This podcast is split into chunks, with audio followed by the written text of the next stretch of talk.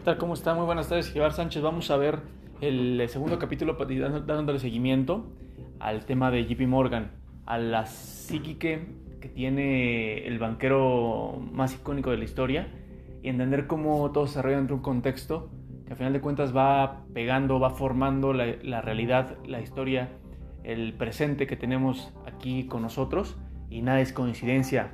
Eso es lo que es interesante, que nada es coincidencia. Bien, eh, nos habíamos quedado en el tema de JP Morgan de cómo eh, basaba sus decisiones en el, en, el, en el, instinto, de cómo él con, con, una visión tomaba decisiones no con una estrategia eh, muy amplia, muy diseñada, sino con acción. Él sentía las cosas. Eso es algo que quizá pueda parecer inclusive contraintuitivo. Y ahorita vamos a hablar de, de, de las dualidades que hay aquí con JP Morgan y con la historia en general em, de un banquero porque un banquero y lo era también, eh, una seriedad absoluta, confianza absoluta, constancia absoluta, pero al mismo tiempo la dualidad, esos, esos instintos, esa agresividad, esa eh, caminar, inclusive eh, caminata en la jungla, una caminata en la jungla, que vamos a tocar hoy, por ejemplo, del, del tema, eh, Jimmy Morgan caminando como si estuviera en una jungla, era una de las descripciones de escritores desde entonces, de 1890, 1900. ¿Por qué? Porque el humano es dual en general. El humano es dual. Tiene lo bueno, tiene lo malo. Es capaz de hacer cosas con compasión, cosas con odio. El humano es dual y el humano tiene que ser dual también para adaptarse a situaciones. Entonces, tocando estos puntos de la historia eh, financiera. Eh, JP Morgan se, se desempeñó en una época en la que Estados Unidos estaba surgiendo como una una potencia, apenas este, eh, empezaba a volverse industrial. Ahí viene un punto importantísimo que hasta ahorita sigue pegando y que hasta ahorita sigue la dualidad en Estados Unidos con las últimas elecciones del año pasado. En ese entonces ya existía ese rechazo al tema de los banqueros, al tema industrial. Un rechazo que en realidad es una misma, una misma unidad ya existía separación de clases, se puede decir de una manera, o más bien de formas de ver la vida, entre el sur de Estados Unidos y el norte. Recordamos que hubo una guerra civil en Estados Unidos entre el norte y el sur, cuando empezaba lo, industrial del norte y el sur más agrario, más, se puede decir, conservador. Y es muy interesante porque eso se siguió dando y esa historia se sigue dando hasta hoy, 100 años después sigue formando lo que está ocurriendo en las finanzas y lo que está ocurriendo en la geopolítica. Entonces, eh, en ese entonces existía rechazo hacia los banqueros, hacia JP Morgan, hacia la figura de esos banqueros industriales, que era el tema industrial, y el sur de Estados Unidos, el tema de Georgia, y muy interesante, Atlanta, que está en Georgia, eh, todo el sur de Estados Unidos, Tennessee, eh, Carolina del Sur, todo lo que tiene que ver con el Deep South, que se le conoce a Estados Unidos. Eh, más adelante Luisiana, el famoso Deep South, que es agrario. Entonces, esa dualidad que existía, había mucha, mucho antagonismo. Como Estados Unidos estaba surgiendo como una potencia en ese entonces, eh, le debía a Inglaterra. Inglaterra los controlaba realmente todavía financieramente. Era, era, como algo similar como ahorita México y Estados Unidos, para que nos demos una idea. Eh, le debían a Inglaterra, el capital era de Inglaterra realmente. En ese entonces no existía como tal un banco central en Estados Unidos. Sí existía un treasury, que era el que llevaba las cuentas del gobierno de Estados Unidos, pero no había como tal una moneda, no había un dólar como tal que ahorita sea eh, potencia, el dólar. Eh, entonces la transacción se hacía con el famoso gold standard, con basando todo, toda la moneda o toda la transaccionalidad con las reservas de oro. ¿Qué pasó? A Estados Unidos le pasó lo que le pasó ahora sí que a, a México en 1994. Por eso les digo que la historia se repite. Por eso es tan estos temas. Porque entendiendo la historia podemos entender qué puede llegar a ocurrir y qué situaciones y escenarios se están formando. Entonces, en Estados Unidos empezó a, empezó a, hacer un fenómeno de Inglaterra que había desconfianza. Había desconfianza en el movimiento financiero en Estados Unidos, había desconfianza en el, en el sistema financiero en general y empezaron a hacer ataques especulativos contra el dólar de Estados Unidos. ¿Por qué? Porque había rumores, había conocimiento de que las reservas de Estados Unidos en, oro se estaban agotando. Entonces tuvieron un ataque eh, contra el dólar. retirando oro, dando dólar y retirando oro. ¿Qué iba a pasar? Iba a llegar el momento, y llegó el momento, en el que las reservas no existieran, que no hubiera oro, no hubiera convertibilidad, porque ese gold estándar, el estándar de oro, es que yo te doy un dólar y yo tengo una onza de oro o tengo el equivalente en oro con 13 dólares.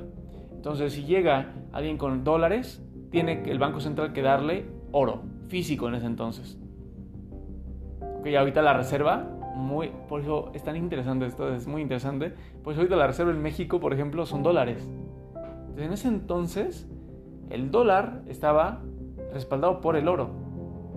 Ahorita México, el peso está respaldado por el dólar, el cual no está respaldado por absolutamente nada en Estados Unidos.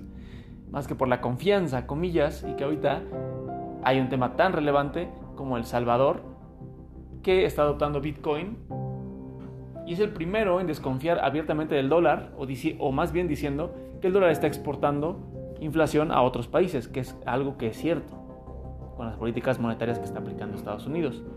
Entonces, eh, JP Morgan llega a un acuerdo con, eh, ofrece una, salvar, digamos, al gobierno de Estados Unidos, ofrece salvar al gobierno de Estados Unidos al, entonces eh, presidente, Grover Cleveland, y llega y empieza la controversia, es donde empieza todo el tema de sur y norte, porque JP Morgan les ofrece que un préstamo en dólares, en dólares, perdón, en oro, contra un bono de 65 millones de oro, es decir, yo te doy las reservas en oro, te doy, me parece que en ese entonces, digo, es, las cifras realmente en dólares no las, no, no, no las puedo dar por el tema inflacionario, pero 6 millones de dólares en oro contra 65 millones de dólares en bonos de oro. Entonces JP Morgan les consiguió el oro, toneladas de oro, al gobierno contra los bonos de oro, que ellos los pudieran vender en el mercado abierto. El problema fue que JP Morgan se, mm, tuvo una asociación con Rothschild, que en ese entonces pues eran vistos como dañinos para las, para las sociedades, porque financiaban guerras en Europa y porque tenían que ver con intereses políticos. Entonces en, Estados Unidos estaba muy fuerte el movimiento agrario, el movimiento del Deep South. Lo que ocurrió fue que eh, se volvió un escándalo porque JP Morgan solucionó eso, les dio las reservas de oro contra los bonos eh, denominados en oro, pero digamos que se los compró muy barato al gobierno de Estados Unidos y los vendió, los vendió bastante caros. Se los compró a Estados Unidos a 100, 100 dólares, por ejemplo, por bono, y los vendieron a 128 o 130 por bono, ganando una, algo, una, una, cantidad considerable. Entonces, la, la, prensa de ese entonces atacó muy fuerte la asociación judía con la asociación eh, de JP Morgan hubo un ataque muy fuerte. Todo eso empezó a moldear las finanzas que actualmente conocemos de JP Morgan y el sistema bancario en Estados Unidos. Todo eso fue un golpe a los privados en ese entonces y al gobierno, porque se vio que el gobierno tiene la capacidad para levantar con confianza ese oro. Aquí el punto trascendental, el punto eje, es que el gobierno de Estados Unidos no era lo suficientemente confiable en ese entonces para los banqueros de Inglaterra como, para poder ellos mismos emitir esos bonos. Actualmente Estados Unidos tiene un déficit gigantesco en, de trillones que no, que no tiene ni siquiera comparación ahorita de 3.13 trillones de, dólares. Es algo irreal.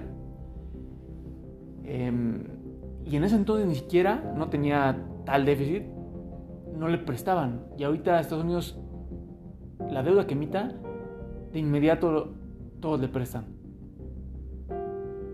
Es algo de confianza y es donde otra vez lo dual, que tú tienes que dar muy bien los números, pero al mismo tiempo existe algo en el humano, que es el tema de la confianza y la dualidad de racionalidad e irracionalidad también. Entonces, a esto quería llegar porque JP Morgan en ese entonces se empezó a formar como una persona totalmente eh, enérgica, agresiva, como una fuerza técnicamente animal, le llamaban en, las, la, en ese entonces en la prensa. Inclusive un, término muy interesante que se menciona de él es que era un tour de force. Tour de force es una expresión que quiere decir que tiene una, un performance impresionante y que lo que consigue solamente se consigue con grandes habilidades. Un tour de, force. Era un adjetivo que tenía JP Morgan en ese entonces.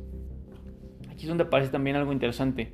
Andrew Jackson, que en 1832, mediante veto, evitó la formación del, del, segundo banco de Estados Unidos, del Banco Central de Estados Unidos.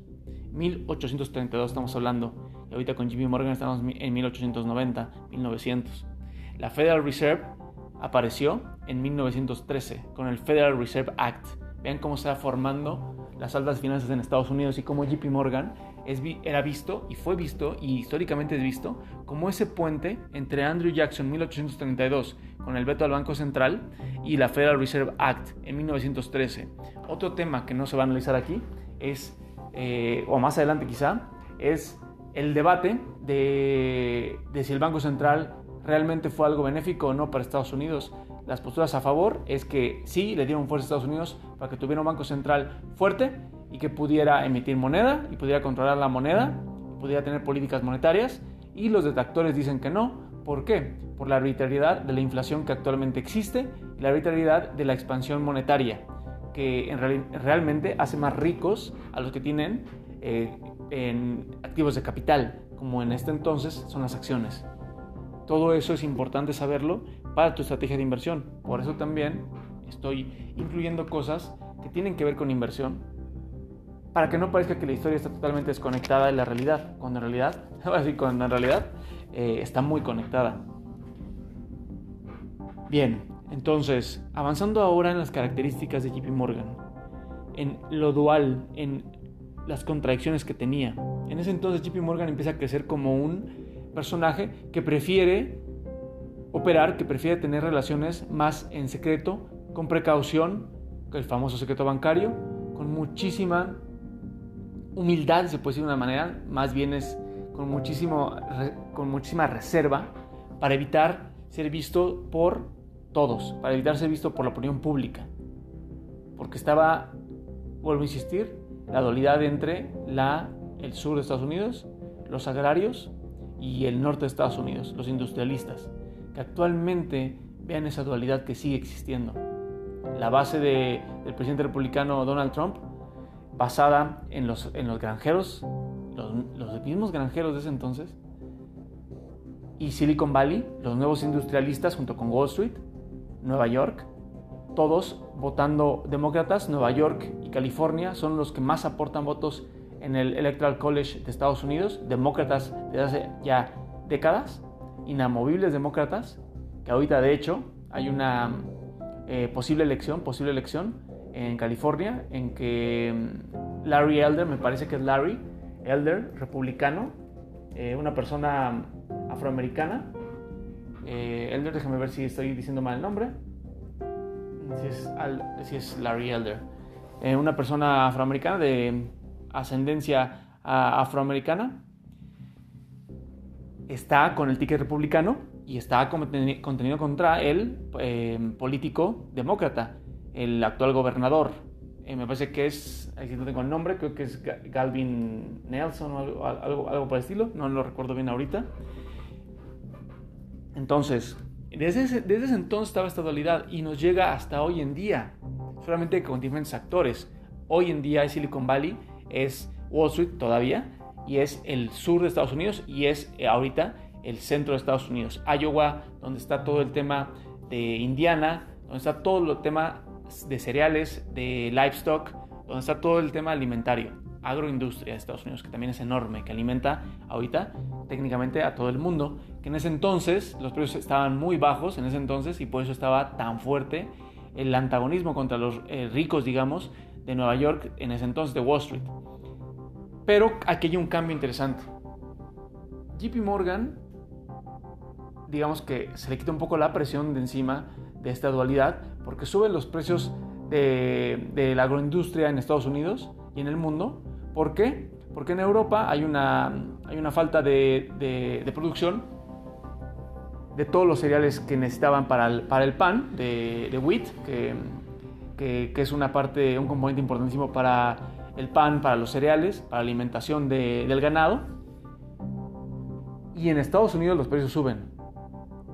Esto, junto con el descubrimiento de oro en el Yukon, en Canadá, hacen que Estados Unidos pueda expandir su base monetaria.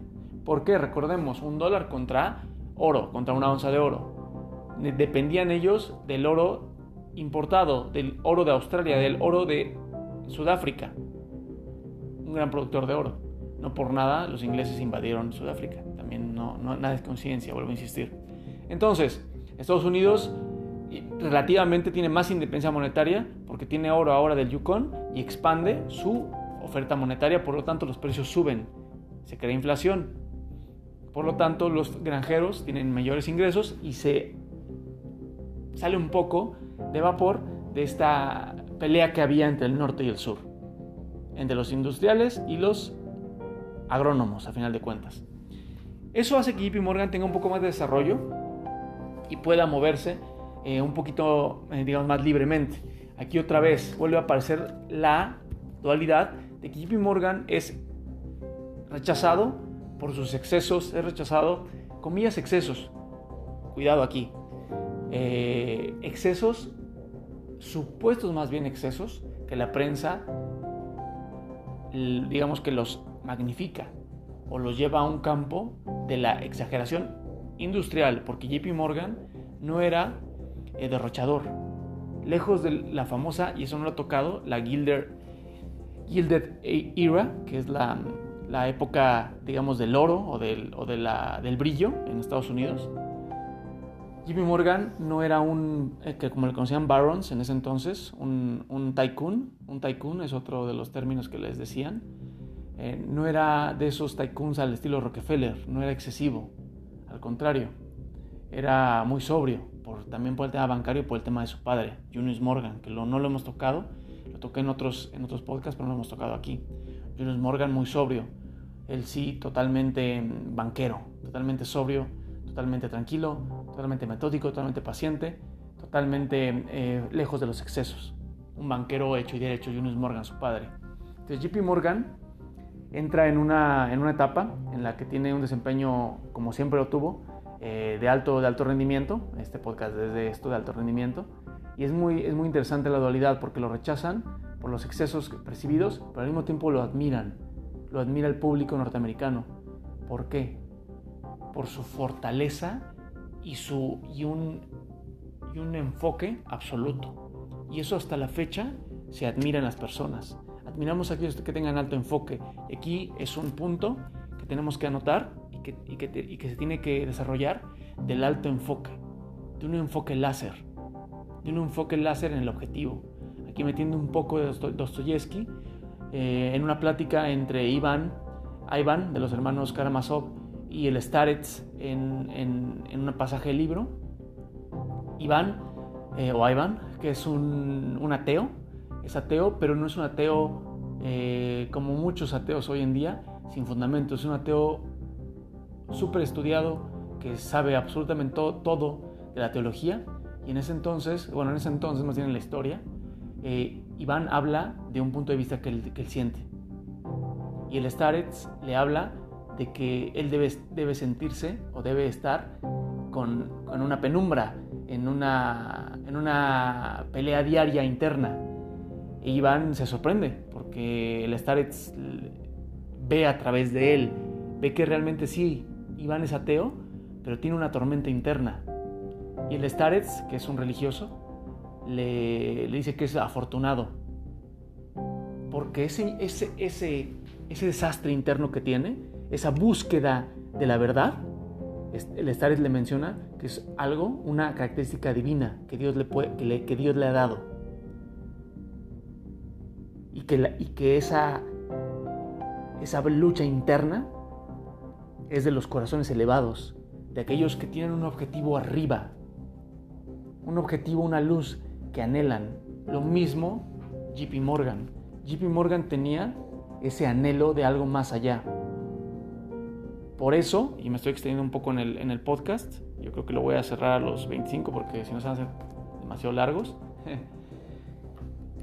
JP Morgan tenía esa dualidad y tenía esa lucha interna. Tenía una naturaleza vagabunda.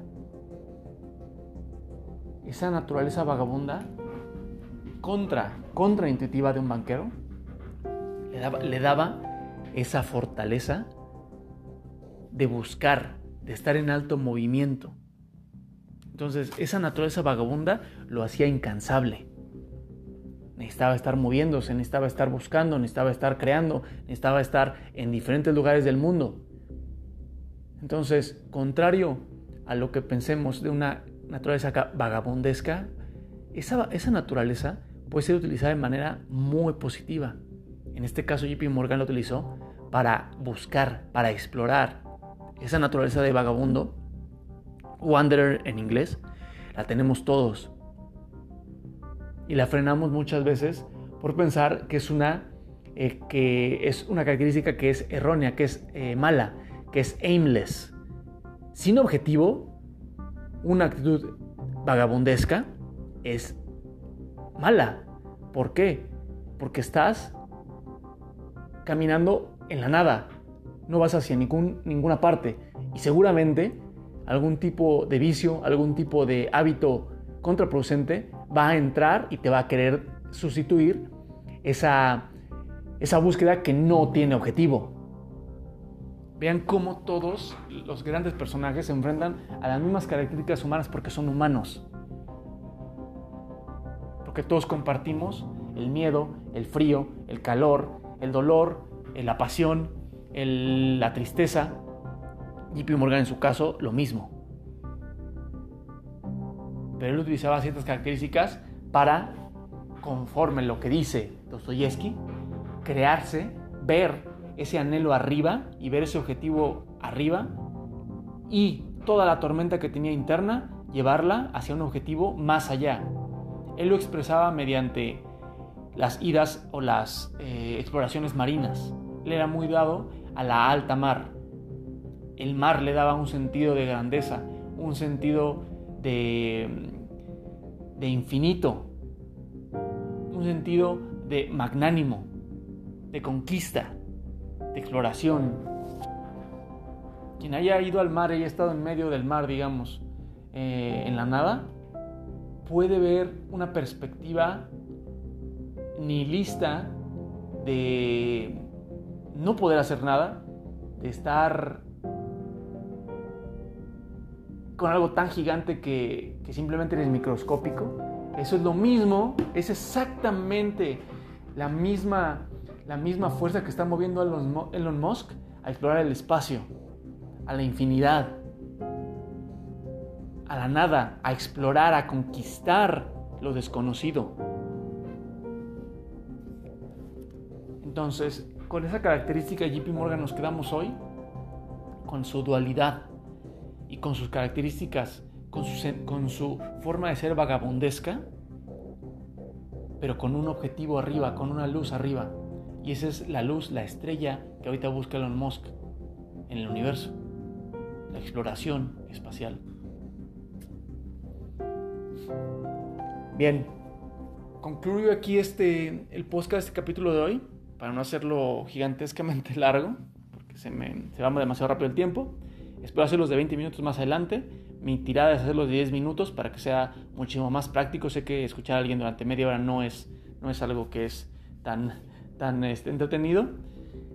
Sí es valioso todo esto del extracto del libro de House of Morgan, junto con lecturas personas que tengo.